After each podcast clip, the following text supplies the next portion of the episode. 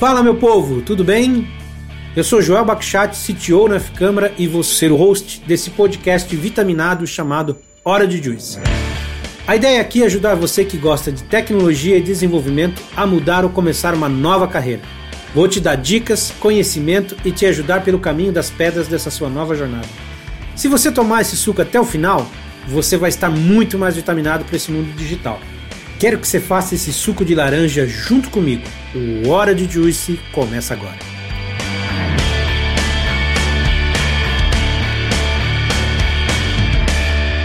Fala meu povo, tudo bem? Olha nós aqui de novo hum, para mais esse episódio aí do Hora de Juice e hoje para mais um episódio aí dessa série chamada Jornada da Formação. Hoje a gente vai falar com o Matheus Silva, né, também conhecido como Jamal, não sei nem se pode chamar ele assim, mas enfim. Pode? Deve. Ah, deve. então tá bom. ah, então tá bom. Então, é, já aproveitando aí o, o, ensejo, querido meu querido amigo, se apresente aí pra galera. Quem é o Jamal? Uh, bom, sou o Matheus, também conhecido como Jamal. É, sou QA da F-Câmara, sou sangue laranja há uns 3 anos, 2 dois, anos mais ou menos. Bom, eu tenho 26 anos, nascido em Taboão da Serra, é, e nunca tomei um tiro, juro por Deus. é um dado importante, cara. Eu sinceramente fico é. muito feliz por você. Só uma estatística positiva de Taboão da Serra, cara. E, bom, uh, tô na área de teste desde 2018, na área de TI desde 2015. E, bom, é isso. Sou virginiano, para quem acredita em signo. e é isso. Mas agora deixa eu entender, porque, tipo assim, eu não sou muito ligado nessas coisas de signo, mas já fiquei curioso já. O que, quais são as características de um virginiano? Ainda mais que. Cara. E eu quero saber espe especificamente um virginiano que mexe com testes, por favor. Cara, dizem que virginiano é muito perfeccionista, muito organizado, super organizado. Olha, cara, ah, é eu sou organizado, mas de um jeito meio peculiar. Então eu consigo me achar. Mas em casa mesmo eu sou um pouco bagunceiro, mas eu consigo me achar também. E, mas você é feliz bom, com a é... sua bagunça? Ah, sou, sou. Tô melhorando, ah, tá tô melhorando. Tudo certo. tô melhorando. Genial, genial, genial. Primeiro assim, cara, já de cara, obrigado aí por você se colocar à disposição para contar um pouco da história. É legal, cara, também falar com uma galera do programa de formação que já tem esse tempo de casa e tal. E eu queria entender, inclusive, já de cara, como é que foi um pouco desse começo aí da tua história, um pouquinho antes de como tu entrar na F-Câmara e como é que tem sido essa jornada aí para ti. Cara, aí eu, é, eu que agradeço. É pela oportunidade de participar. Bom, uh, é meio longa a história, então vou, vou começar lá do início mesmo. A gente é, tem desde... tempo, fica tranquilo. Tem tempo? Tranquilo.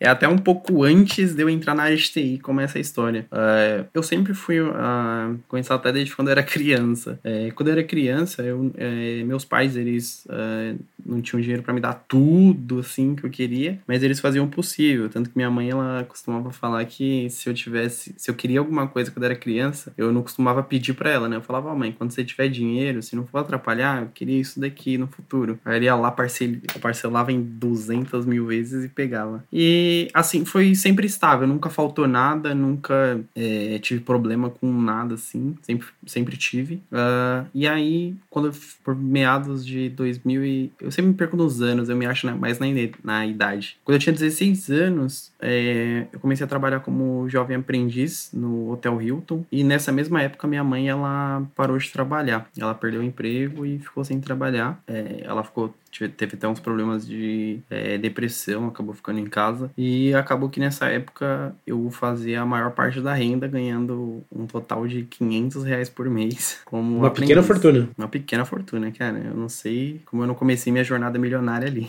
aí, aí nessa época foi uma época mais difícil, assim, pra gente. Então é, foi bem mais puxado. E aí eu comecei a sentir, assim, umas coisas que eu não sentia quando era mais novo, né? Que era a necessidade de estar tá ali sempre sempre trabalhando, correndo atrás. E eu fui atrás, é, quando eu é, parei de trabalhar no Hilton, eu já procurei um outro emprego. Inclusive é um emprego que ele é oculto na minha vida, né? Eu nunca falo dele, nunca coloco no currículo, não coloco no LinkedIn. Mas eu trabalhei de recepcionista por um tempo. Mas antes de eu conseguir esse emprego, eu tinha uma rotina diária. Então eu acordava 8 horas da manhã, mentira. Eu saía 8 horas da manhã de casa, ia para Santo Amaro, e sabe essas agências de emprego que tem em Santo Amaro? Eu, entrega, eu ia do começo Sim. de Santo Amaro até o final entregando todas, assim, currículo em todos, assim. Entregava até empresa que não era para entregar. Chegava, achava o hospital falou, ali eu acho que contrata, hein? Eu ia lá, currículo e pá. E, cara, foi assim, por um bom tempo eu consegui um emprego numa é, empresa para ser recepcionista, né? Aí eu era terceiro, então eu trabalhava nas empresas como recepcionista.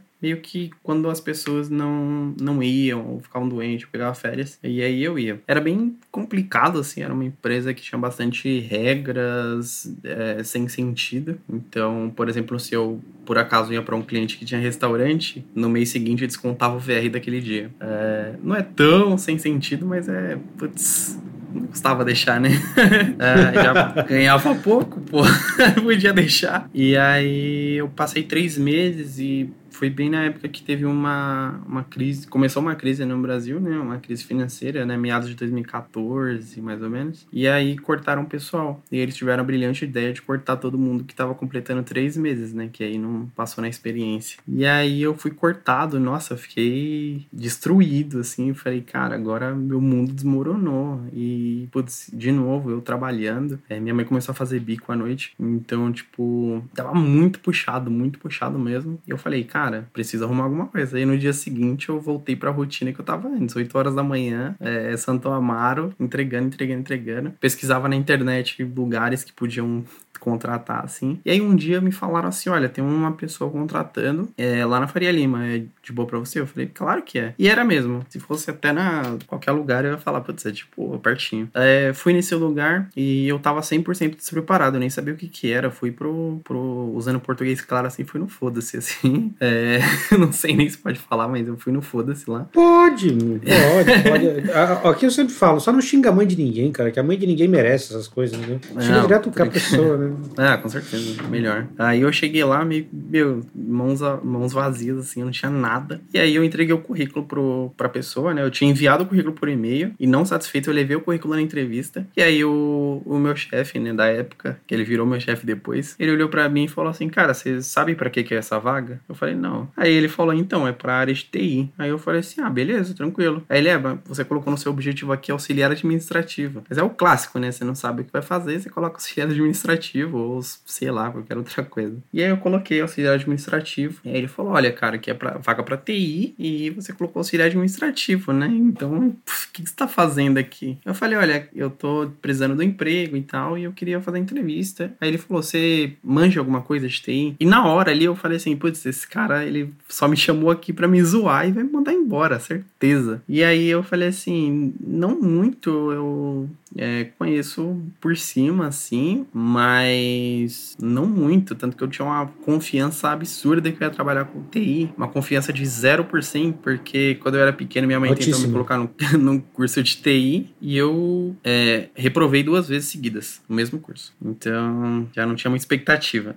aí ele falou assim. é, aí eu falei: olha, é, Fernando, o nome dele, né? Eu falei: ó, oh, Fernando, eu não tenho experiência, não, não, não manjo muito, não, mas eu, eu aprendo rápido né? Aquela clássica, né? E aí Sim. ele pegou e fez uma coisa inesperada, assim. Eu não imaginei que ele fosse fazer aquilo. Ele virou para mim assim, ele olhou assim, meio que com esse olhar assim: hum, você aprende rápido? Eu falei, aprende. Ele falou, então vamos ver se você aprende rápido então. Aí ele pegou, separou o dia inteiro para me ensinar e depois me passou uma prova sobre o que, eu, sobre que ele me ensinou. Aí ele chamou o menino lá e falou: Wesley, ensina aqui para ele. E aí ele ensinou umas coisas lá. E depois ele falou: Ó, oh, agora eu quero que você faça isso, isso, isso. Era uma consulta no banco. Foi assim que eu aprendi um pouco de SQL. Aí era uma consulta no banco, aí eu falhei, e a pessoa que estava concorrendo comigo a vaga falhou na mesma coisa que eu, que era para fazer uma consulta de professores. Só que eu fiz uma consulta é, igual professores, então pegou tudo que era professor só. E aí ninguém fez o like. E aí, graças a Deus, a gente cometeu o mesmo erro. E só que ele tava na faculdade e eu não. E aí eu falei assim: olha, cara, eu tô ferrado, né? O cara tá na faculdade, eu vou perder. E aí eu passei. Aí eu, depois de uns dias trabalhando lá, eu falei assim, ô Fernando, por que eu passei aqui? Eu não, não entendi, o cara tava na faculdade já. E aí ele falou assim: olha, você parecia mais desesperado, você não ia sair quando a coisa apertasse.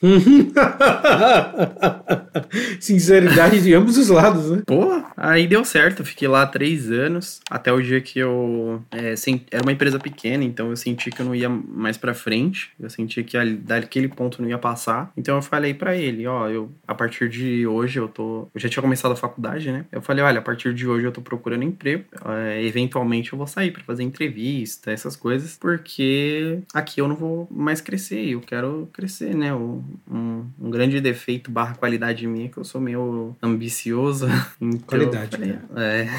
é eu falei, olha, com certeza. É, depende do ponto de vista. Aí eu, eu vou falei, te dar o meu ponto. Vou te dar o meu ponto de vista. Te cortando rapidinho. Vou te dar meu ponto de vista. Cara, ambição, né? Eu sempre gosto de falar disso porque as pessoas levam isso com algo ruim. Mas a ambição em si não é algo ruim, cara. Tipo assim, ambição é você querer um objetivo melhor. Agora, o que você faz em cima disso, que pode ou não ser ruim. Mas a ambição em si, algo de você querer algo mais, o ato de querer algo mais em si, não é ruim. O que você faz para isso, os métodos que você utiliza, sim. Mas a ambição é uhum. é, eu sempre encaro como algo saudável. Então, assim, esse é o, o, meu ponto de vista, né? Eu gosto de destacar isso porque quem tá ouvindo a gente, né, é, eu sempre gosto de pregar essa, essa ideia para eles não ficarem com o mesmo sentimento de confusão que talvez você. Você falar, ah, não sei se é ruim ou não. Não, cara, tenha certeza. A ambição é uma coisa boa, é uma coisa que vai te puxar para frente, vai te dar uma condição melhor e tal. Só não aceite fazer nada que vá atrapalhar a vida de ninguém, que vai, sabe, se beneficiar de maneira de vida de ninguém. E para mim, esse aí é o ponto. Desculpa te cortar, Matheus, mas acho que é importante não, te colocar isso, porque a gente tá falando pra uma galerinha que tá começando a carreira aqui, né, cara? Muitas pessoas aqui estão aqui para ouvir, então acho importante falar disso. Não, mas manda bala aí, cara, que a tua, tua história tá sensacional aqui até agora. é, foi meio esquisito. Só que nessa época teve um, um porém, né, que eu não, não comentei. Nessa época, é, quando eu tava na época do, de recepcionista, eu, entre a recepcionista e essa oportunidade, eu acabei torrando meu cartão de crédito. Então, eu tava, e tipo, cara, um grande defeito da escola hoje é que eu não tive nenhuma educação financeira, então eu não sabia que se eu torrasse o crédito eu pagasse o mínimo no mês seguinte eu ia ter a mesma coisa para pagar. E eu não tive essa, esse conhecimento, eu não tive esse, eu aprendi meio que na raça. E aí eu falei, olha, eu preciso. É, na, na prática, assim, eu preciso ganhar um pouco mais e aqui eu não vou crescer. E aí eu fui uh, entregar currículos, fiz entrevistas em algumas empresas, dentre elas a Inmetrics foi a primeira que eu fiz para a área de teste. E aí, sendo 100% sincero, eu olhei para a área e falei assim: olha, aquela primeira sensação, né, de uma pessoa leiga. Falei assim: ah, acho que teste eu acho que eu consigo fazer. E aí eu entrei, fui, pesquisei teste assim na Cato e fui, puf, teste, teste, teste, tudo que era teste eu entrava. Até que um dia eu achei na Tec Mahindra e aí foi um processo seletivo uh, bem de boa pra passar. Eles estavam contratando qualquer pessoa, uh, literalmente. Você, tinha na facu... você entrou na faculdade, entrava lá. E por um lado foi bom, porque eles formaram bastante gente que não era da área. Por exemplo, teve um, um menino que entrou um pouco depois de mim, que ele fazia administração, contabilidade, alguma coisa nesse sentido. E ele mudou de curso para a TI e hoje ele trabalha com automação. E aí eu entrei na Tec Mahindra, consegui resolver minhas questões financeiras, graças a Deus. É, consegui ficar no 0 a 0 e meu score tava lá embaixo, mas eu não tava devendo nada para ninguém, então tô no lucro. aí na Tec Mahindra eu comecei a aprender e aí eu vi que teste não era uma coisa tão fácil quanto eu pensava que era, que eu falei assim, putz, quando eu conheci a área de, quando eu vi a área de teste a primeira vez, eu falei, putz, isso aí eu consigo fazer, né? De boa. E, cara, realmente é, é mais fácil de você aprender quando você tem uma noção mais de organização, processos. Então, é, você tem que aprender isso. No meu caso, eu tive que aprender meio que na marra, eu não sabia nada. É, então, muita coisa de processo eu aprendi lá. A gente trabalhava em cascata, então a gente. Eu trabalhei muito com. só fazendo teste. Então, tipo, tinha galera que levantava cenários, tinha galera que construía os cenários e tinha galera que só testava. Eu era da galera que só testava. E aí eu fui aprendendo um pouco mais com o tempo. Passado um ano exatamente na F-Câmara, me falaram sobre uma oportunidade na. Ou melhor, na Tec Mahindra, me falaram sobre uma oportunidade na F-Câmara. E eu já conhecia a F-Câmara, porque na época que eu trabalhava no primeiro emprego de TI, eu participei do da programa de formação. Eu não passei nem da prova, mas tudo bem.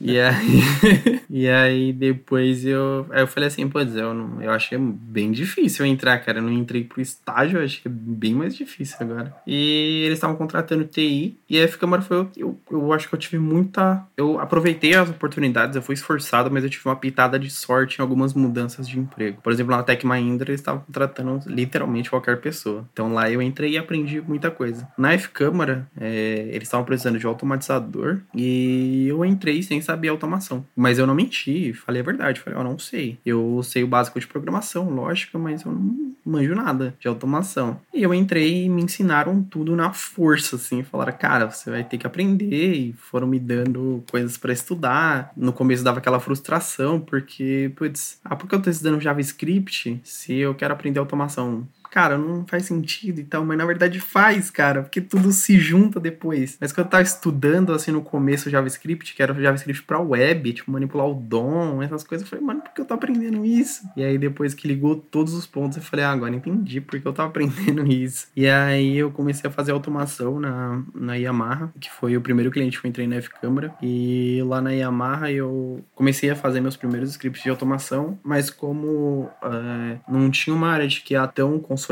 na Yamaha, então eu fazia um, é, no começo fazia automação mais praticar e a prática era fazendo scripts para automatizar processos assim mesmo, em vez de automatizar os testes, eu automatizava, automatizava alguns processos, como criação de massa, é, às vezes normalmente quem fazia o teste lá era o usuário, é, eram as pessoas que trabalhavam lá mesmo, então é, a gente eu levantava, fazia script para fazer as massas direitinho, para o pessoal pegar as massas e testar. Então foi o primeiro script que eu fiz, horroroso, código horroroso, horrível horrível. Eu fui olhar esses dias assim, tipo, que eu tinha perdido aqui na minha máquina. Eu falei, meu Deus, que pesadelo, cara. É, fiz tudo em um, um arquivo só, assim, só uma classe com, fazendo tudo assim. Mas é, deu certo, aprendi bastante. É, lapidei um pouco esse aprendizado quando eu mudei de cliente, fui para Marabras. Na Marabras eles não trabalham muito com automação, então é, a automação era mais é, para praticar também que eu fazia. Então, tipo, tinha os testes regressivos. Já tinha uma automação pronta lá, eu usava tudo que eu aprendia para refatorar a automação que já tinha. Então, e aí depois disso eu comecei a aprender automação para testes de API. E hoje eu vim para o cliente Jimba. E aí aqui no cliente Jimba eu fui responsável por implantar a parte de processo de teste, API. E, cara, eu acho que eu mais aprendi do que ensinei aqui, para ser bem sincero. Eu cheguei, é, eu era bem, apesar de estar um tempo na área, eu era bem imaturo, assim, em alguns aspectos. É, até aqui eu tinha ganhado bastante experiência, mas eu não tinha ganhado maturidade. Então eu ganhei bastante maturidade. Acabou que é, a nossa Scrum acabou saindo do projeto, então eu acabei ficando como Scrum barra QA. E aí eu fui ganhando mais um senso de responsabilidade,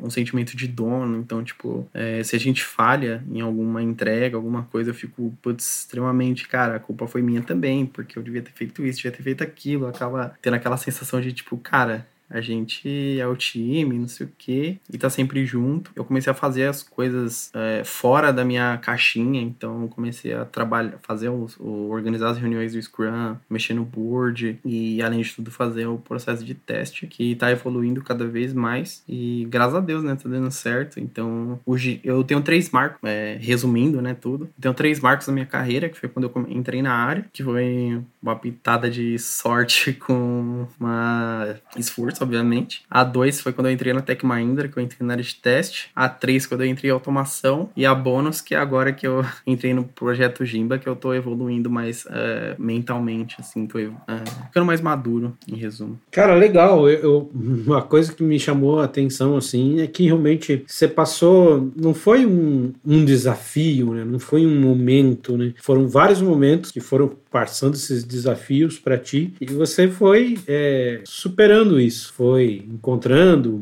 né, energia e foi realmente encarando essas coisas assim de frente. Eu acho bacana porque eu olho muito para esse cenário e eu acho que muita gente que está fazendo transição de carreira vai passar por isso, né? Quem está querendo vir parar de TI e tal vai passar por isso, porque assim, qual que é o meu sentimento? as pessoas que estão querendo fazer a transição de carreira, elas focam muito no, no CDEV, né? E eu não acho acho que isso é porque é, é o que a maioria quer, mas talvez porque é o que fica mais visível para elas, né? A questão deve. Mas dentro da, da, área de TI, né? Existem várias coisas, né? Como você falou, né? QA, mas você também teve é, esse contato mais com questões de ah, ah, trabalhar como Scrum, como você falou, cara, eu, JavaScript Web não tem muito a ver com automação, mas você teve contato também com esse lado de, de programação assim mais forte, então eu acho que é importante, né, as pessoas ter essa noção que o caminho às vezes não é tão claro assim, ou não é tão óbvio como elas pensam, e que essa questão de experimentar, de ter essa garra que você teve, é importante, né, de você ter essa capacidade de você se identificar e encarar esses desafios que, é, que são cada vez que aparecem, né? E você mesmo, né? Só dentro da F-Câmara você tem quase três anos, né? E como você falou, né? Até hoje você tá aprendendo, né? Até hoje você tá vendo coisas novas, né? Sim, com certeza. Com certeza, evoluindo cada vez mais. E cada vez que passa, eu, eu sinto mais que a gente estuda, estuda, estuda e morre burro, né? Porque, caraca, velho, é muita coisa. É bastante coisa, né? E assim, eu não, não sei se tu compartilha desse pensamento ou não, mas você não tem essa impressão que também, para mim, pelo menos eu tenho, que quem tá nessa área, cara, nunca vai parar de estudar, né? Uma das coisas, acho que da característica que é importante para a pessoa é que ela tem que gostar de estudar, né? Não, não, com certeza. É porque você, às vezes você não tá estudando e até as coisas que já existem você acaba deixando passar e as coisas que chegam novas também a gente acaba deixando. Então, tipo, a gente fica sem estudar um tempo, a gente já fica atrasado, a gente não sabe as coisas. Então, é bem, bem importante estar sempre estudando o que já existe e o que está sendo lançado. É bom escutar isso, cara, porque é, realmente é diferente e é importante as pessoas terem essa noção que não vai ser algo que você vai fazer um, um cursinho, vai ser algo que você vai fazer um, uma coisa e acabou, né? Não, a continuidade é, é, sempre, né? Não é algo que você vai, sei lá, fazer um cursinho e vai começar a exercer. O estudo é presente. Por mais que você saiba fazer alguma coisa, você sempre está sendo inserido em contextos que tem coisas novas, em clientes que têm tecnologias novas, né? Assim, na tua experiência até, inclusive, Jamal, quando mudou de cliente, provavelmente você não sabia tudo que esse novo cliente já sabia, né? E você teve que se adaptar cada vez, cada vez que ocorreu uma mudança, né? Como você falou, né? Saiu da Yamaha, foi pro Gimba, né? Ou você chegou lá, por exemplo, e já estava tudo como você já sabia, já estava tranquilo com todo o ambiente? Não, na verdade era, foi muita diferença e a sensação foi de, é, na maioria das vezes foi de surpresa, mas no sentido de tipo, cara, eu cheguei aqui e agora? Aí era surpresa até para mim, o que, que eu ia fazer, né? Que que, putz, sei lá. Aí eu começo de algum lugar. E também, é, uma coisa que eu sempre senti assim, e eu comento até sempre pro pessoal, é a quando, quando eu chego num cenário novo e aprendo algum processo novo, o que foi o que aconteceu no Jimba, eu falo assim, putz, cara, se eu soubesse isso na Yamaha, talvez eu tivesse feito uma coisa melhor. Então é a sensação de, tipo, cara, eu podia ter ajudado no processo de certa maneira e eu não fiz. Mas, cara, é sempre cenários novos, sempre coisas que você nunca viu. É, cara, umas surpresas, assim.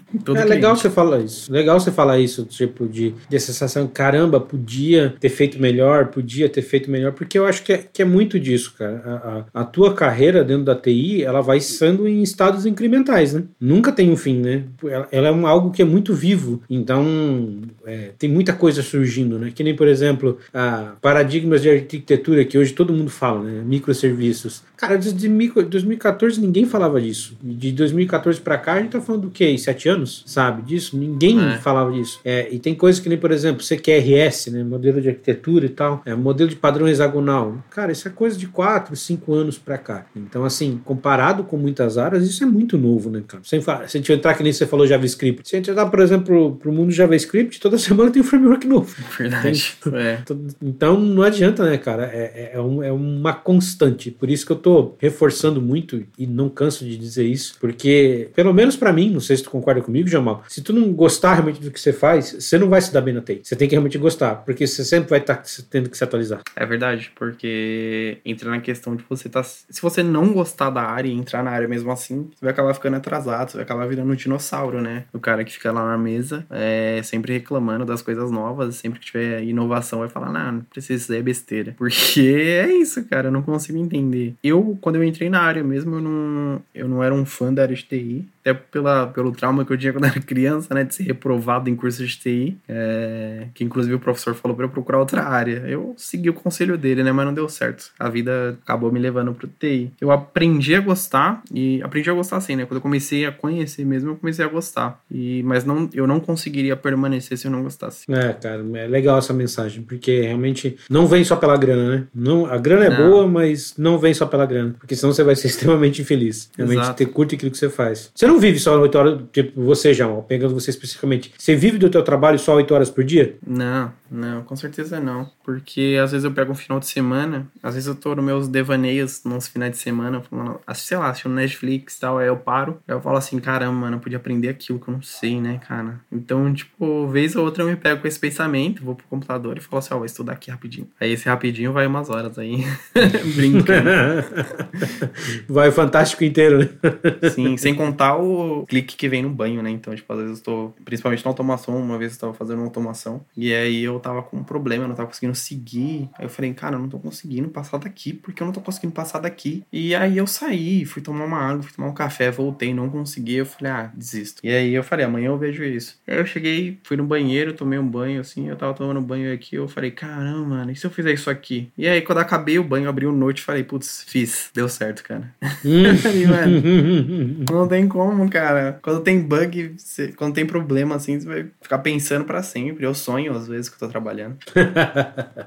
é, cara, comigo também foi, foi muito disso, assim, ao longo da carreira, assim, sabe? Eu não fui parar de testes, eu fui parar de desenvolvimento, mas eu sempre trabalhei com isso e, cara, quando eu escrevi, escrevi blog sobre isso e sempre estudando, virou como uma parte do hobby. E eu acho que é, é, essa mensagem é muito importante, pessoal, porque se, não, se você não tá gostando, sei lá, cara, arruma outro caminho. Eu sei que tem muita vaga aberta, mas provavelmente o teu nível aí de, de insatisfação, de infelicidade, não vai ser legal se você seguir aí nesse sentido. Ah, mas não, paga, né? Não paga, não paga, não paga. Mas, Jamal, deixa eu te perguntar também, cara, é, é, é, eu acho que é bacana você com essa história que você tem aí, que você transcreveu para chegar até aqui, contar também um pouco, cara, para como é que você está fazendo agora como mentor para passar, né, isso para essas pessoas e qual foi a tua experiência, qual que é o sentimento de você tá na F-Câmara e tá agora assim, sabe, começando a mentorar e principalmente eu acho que para quem tá aqui buscando talvez entrar num próximo programa de formação, quais que são critérios que você acha importante pro Jamal, de que você observa como pessoas e coisas que você acha pôr dentro da sua mentoria? Cara, é, também é um, um mundo novo para mim a parte de mentoria, então tô bem, bem no começo. É, cara, a parte de mentoria, se eu me perder na resposta, pode me, me trazer de volta, por favor. Não, vamos se perder junto. Vamos dar não, volta, não. Vamos se perder junto aqui. Beleza. Eu, eu fico muito feliz, assim, de começar a fazer umas mentorias, é, principalmente na área de tese, na área de TI, porque é uma área que, é, pegando o meu caminho, assim, que eu trouxe até aqui, é, eu não conhecia nada, eu fui aprendendo tudo meio que na porrada, cada cliente que chegava novo era uma porrada, e muitas vezes eu me deparei, foi até o motivo de eu fazer o grupo, né, do, dos QAs, né, na F Câmara, que eu me deparei num sentido de, tipo, cara, eu queria aprender isso aqui, mas que caminho eu sigo para aprender isso aqui? Porque eu ia aprender aquilo que eu queria e, na verdade, eu falava, putz, no meio do estudo eu falava, putz, mas eu também não sei isso aqui. E muitas vezes eu me pegava sem saber o caminho qual seguir. Então, uma parte muito interessante de fazer a mentoria é você dar o caminho pra pessoa, dar o caminho das pedras, sabe? Tipo, eu tenho um primo, inclusive, né, saindo um pouquinho da F-Câmara, puxando um pouquinho pra, pro meu pupilo.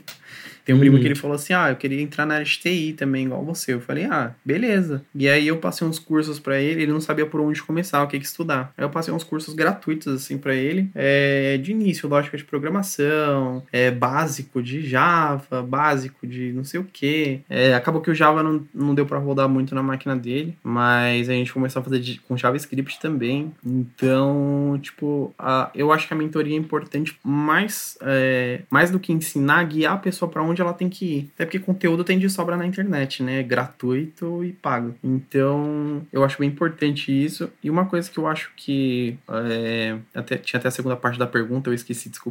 Não, eu queria saber para ti, cara, qual que é o aspecto, assim, o que, que você avalia no mentorado, sabe? O que, que você acha de características que são importantes que você sobressai quando você olha para um mentorado seu? Cara, a flexibilidade é uma, uma coisa que eu acho muito interessante para uma pessoa que está sendo mentorada, porque hoje, às vezes, algumas pessoas. É, aprendem, por exemplo, do JavaScript, que foi meu caso, e aí chega, sei lá, dois meses estudando JavaScript e você fala assim: ah, beleza, vou aprender um pouquinho de Java agora. E a pessoa fala assim: ah, não, Java é uma bosta, JavaScript é melhor.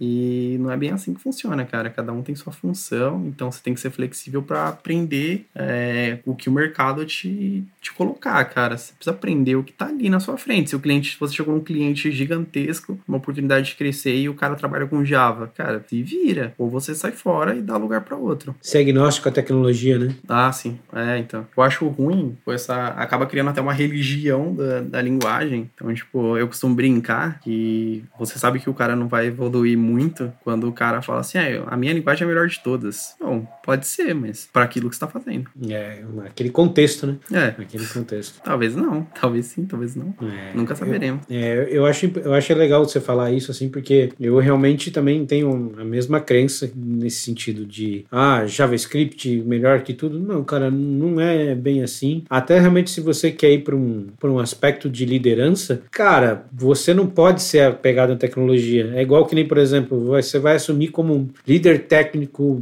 de um projeto. Aí dentro de uma empresa que você acabou de chegar, onde a squad inteira, sei lá, mexe com .NET, por exemplo, e tal. Aí você vai vai mudar tudo para Java ou para Node porque você acha que é melhor e você não vai levar em consideração o conhecimento da tecnologia, você está acabando com o projeto, né, cara? Tá Exatamente. Tá tem até, a, principalmente na parte de QA, tem uns conservadores que gostam de ter rixa com desenvolvedor. Eu acho isso, putz, muito ultrapassado, cara. Não existe, mano. Não existe. Às vezes tem, obviamente, uns atritos, né? Porque a gente tá. A gente avalia o trabalho dos caras, então a gente tem uns atritos internos, mas, cara, é o mesmo time. Não existe essa, ah, desenvolvedor não presta. Cara, talvez não. Mas... Talvez sim, talvez não, né? Talvez sim, talvez não, mas, cara, vocês são uma equipe, vocês têm que trabalhar junto. Cara, você vai passar mais tempo falando com o desenvolvedor do que com a sua mãe. Então, cara, o mínimo é ter uma relação agradável.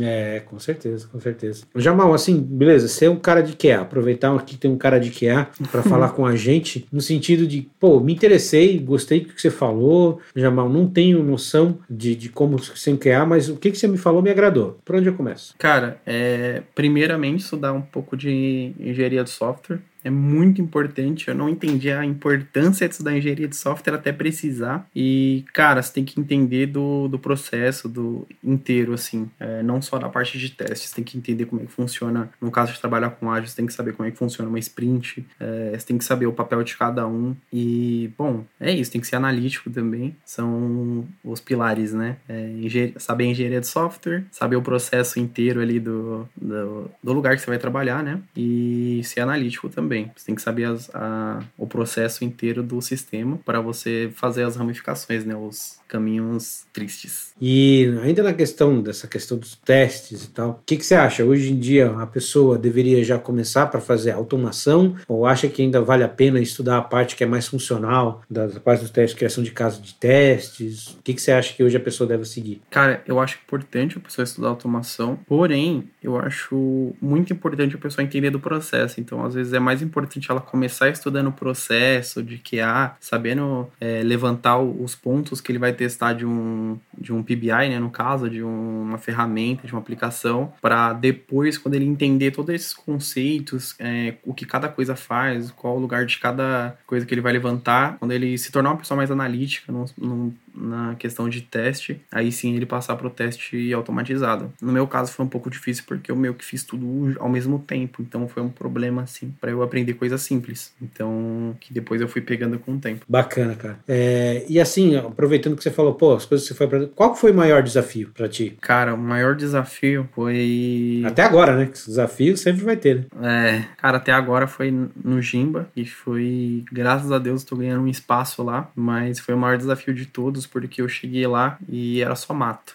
E aí a gente começou a implantar a parte de teste, então, é, ao mesmo tempo que o pessoal tava meio receoso com a nova equipe que ia entrar, porque é, tiveram, uh, tiveram umas experiências meio ruins com consultoria. A gente entrou e então tinha esse receio dos dois lados, né? Tinha nosso receio deles não aceitarem muito bem, de receio deles de receber a gente e foi meio difícil de é, sincronizar. É, na primeira semana, as primeiras semanas foi tudo paz e amor, todo mundo feliz e alegre, mas depois que começou os primeiros atritos foi bem complicado e não foi tipo culpa do cliente, não foi culpa de ninguém. Foi só que uh, a gente estava muito agnóstico para implantar coisas novas e havia um receio que é compreensível. É, às vezes as coisas têm que ser devagar, não pode ser chegar e marretando tudo para o cliente falar: Meu, agora vai ser assim, agora vai ser assado, eu não quero nem saber. Não dá. Então foi um grande desafio a gente podar isso do nosso lado e entender o lado do cliente também. Então foi nesse processo de entendimento que eu evolui bastante. É, tanto que minha relação, a minha relação hoje com meu par de que é muito legal, a gente tem uma relação muito sincronizada, assim, então o processo está tão bem desenhado hoje entre a gente que é, às vezes a gente nem se fala durante o dia, mas no dia seguinte a gente sabe o que cada um fez. Então, esse processo, esse início até o ponto que a gente está agora foi um desafio, assim, acho que o maior da minha vida, assim, porque foi bem complicado. Falando assim, parece bem mais simples do que foi.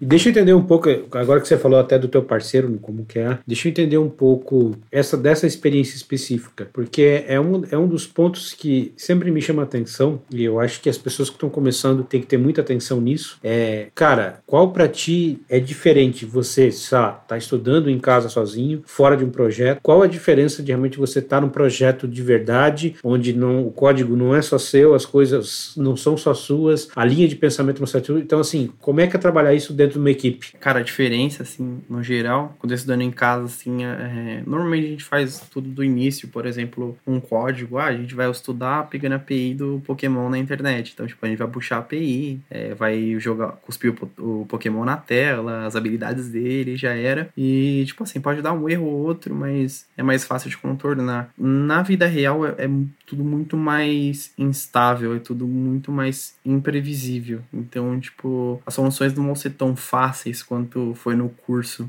É, na parte humana, tem a parte humana, tem a parte técnica. É, na parte técnica nunca vai ser igual, porque a gente vai é, acaba pegando muito legado. E na parte pessoal também, a gente não conhece as pessoas, às vezes as pessoas podem ser de, um, de tipo A, de tipo B. Então, fora do curso, você vai ganhar uma experiência de ponderar é, como você vai falar com a pessoa, como você vai ensinar a pessoa, como você vai criar um vínculo com a pessoa, que é aquele negócio também, né? Tipo, não adianta você chegar é, fala assim, ah, eu aprendi assim no curso, vai ser assim para sempre. É, voltando, sendo até um pouco repetitivo, né? Você vai passar mais tempo com a pessoa que vai ser seu par, sua equipe, do que com a sua família. Então, o mínimo é você ter uma relação boa. Então, isso é difícil de aprender. É bem diferente do curso. É que não desafio, sei se muito da pergunta.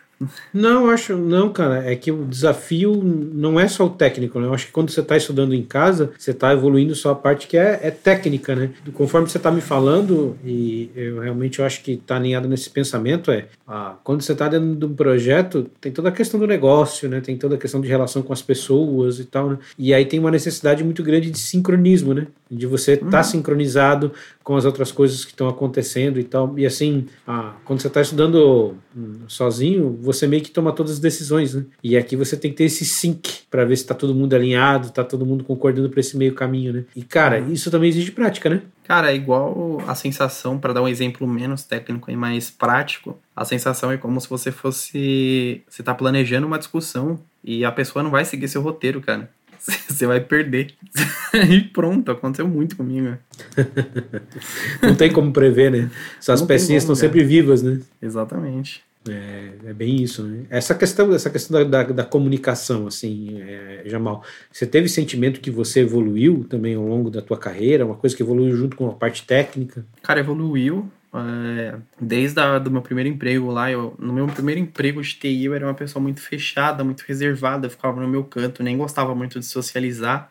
Então, eu fui aprendendo isso com o tempo, fui ganhando esse feeling de, putz, eu preciso conversar, velho. Se eu não conversar, não vai pra frente. Então, aí eu fui evoluindo e aí eu ganhei um, eu ganhei o feeling de ter a comunicação, mas ainda faltava é, uma conversa mais é, eu te, uh, como é que posso dizer? Eu aprendi a socializar, mas ainda faltava a conversa técnica, né? Ter aquela embasamento. E um, um grande defeito que eu sempre tive foi meu pior inimigo, que às vezes é meu cérebro. Então, tipo, às vezes eu ia entrar no embasamento técnico e meu cérebro falava, mano, você nem sabe do que você tá falando, velho, fica quieto.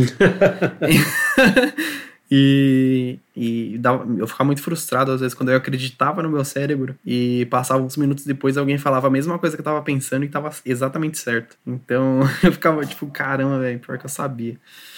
É, é um grande inimigo, assim, seu cérebro, às vezes. E, bom, é, aí eu fui pegando esse feeling também de saber do que eu tô falando. Então, tipo, às vezes, é, sempre estudo, entra na parte de estudar também, estudar para ganhar embasamento. Então, tipo, às vezes você vai falar uma coisa e você tem que ter o um embasamento do que está falando. E, bom, é isso, foi evoluindo também nesse aspecto. Hoje no Jimba foi a maior evolução, né? Eu fui fazendo assim uma constante no Jimba, eu fiz isso aqui.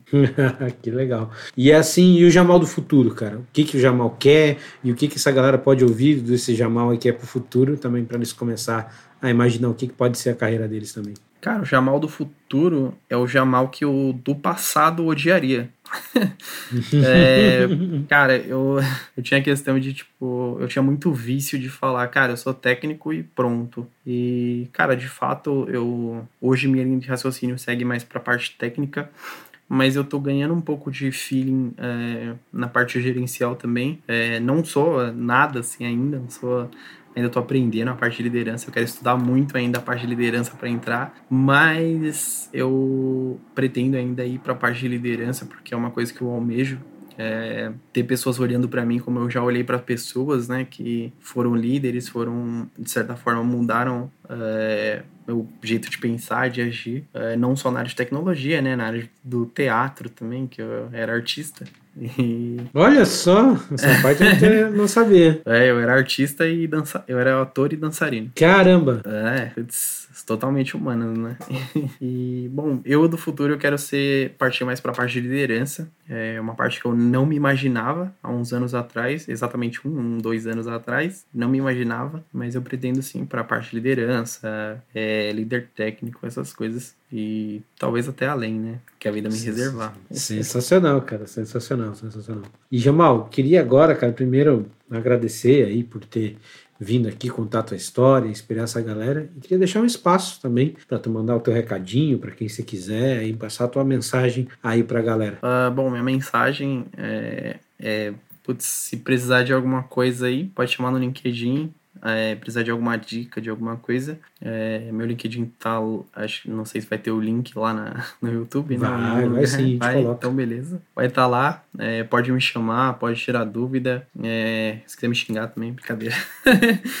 e, cara, é, outra consideração final, é, seguindo até na parte do Matheus Futuro, voltando uma questão atrás, eu fiz muito isso, né? Voltei em questões atrás, né? Então, Sem eu problema. tenho muita vontade eu tenho muita vontade de dar mentoria para pessoas que não têm condições financeiras né, de estudar. É, eu quero muito que, uh, às vezes, ter o olhar de algumas pessoas, o olhar que eu tive né, de algumas pessoas, de sentir que é, eu mudei a vida de alguém, né, eu tirei alguém de um caminho que às vezes não era para a pessoa ir e levei ela para o caminho certo, de certa maneira. É, esse é um dos meus maiores sonhos. É, levar conhecimento, né, para as pessoas que não têm acesso. É Sensacional, maravilha. Jamal, mais uma vez aí, cara, obrigado por ter, ter vindo aí. Inclusive, o pessoal aí, ó, que já falou que o Jamal tem abertura aí para quem quiser falar. Então, se quiser ter um mentor aí fora de série aí, cara, um cara engajado para ser um, para ter como mentor, então procure o LinkedIn, aproveita essa oportunidade, cara. Sem custo nenhum, olha só que maravilha. tá vendo, né? É, cara, sensacional. Para você que está ouvindo a gente até agora aí, pessoal, ficou até o final de mais esse episódio desse suco de laranja. Aí, muito obrigado pela sua audiência. Não esquece de curtir, a gente seguir aí nas redes sociais, pessoal. Sempre fica de olho em todas as nossas redes, porque a gente usa isso como canal para divulgar oportunidades, divulgar eventos, divulgar as nossas talks, dar dicas de desenvolvimento, como transição de carreira. Então, segue a Orange Juice FC nas nossas redes para você sempre ficar conectado aí com a gente. Mais uma vez, obrigado por ficar com a gente até agora e até o nosso próximo episódio. Valeu aí, pessoal.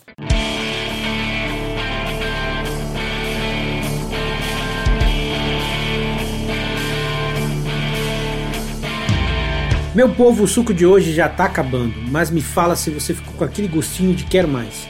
O Hora de Juice tá do jeito que você quer ouvir? Segue a gente no Spotify ou no Apple Podcast e dá aquela avaliada pra gente alcançar mais pessoas e assim ajudar esse mundo de tecnologia a ficar mais laranja.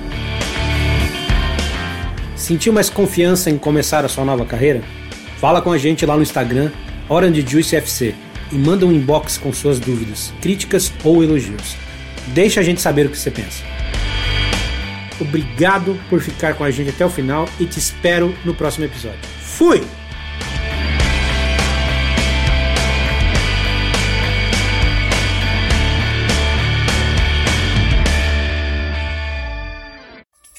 Uma produção, voz e conteúdo.